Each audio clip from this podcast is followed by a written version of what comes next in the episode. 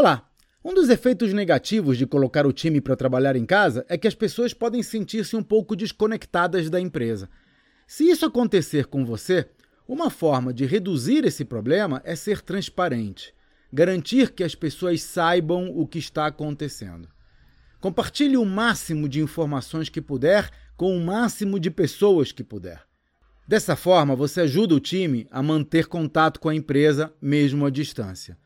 Quando as pessoas estão no escuro, a imaginação pode começar a pregar peças. O melhor remédio para isolamento é a comunicação transparente dos líderes. Esse é o tipo de questão que abordo nos meus treinamentos para mostrar aos empresários como construir uma cultura organizacional favorável, principalmente nas crises. Conheça os detalhes no meu site claudionazajon.com.br. Até a próxima.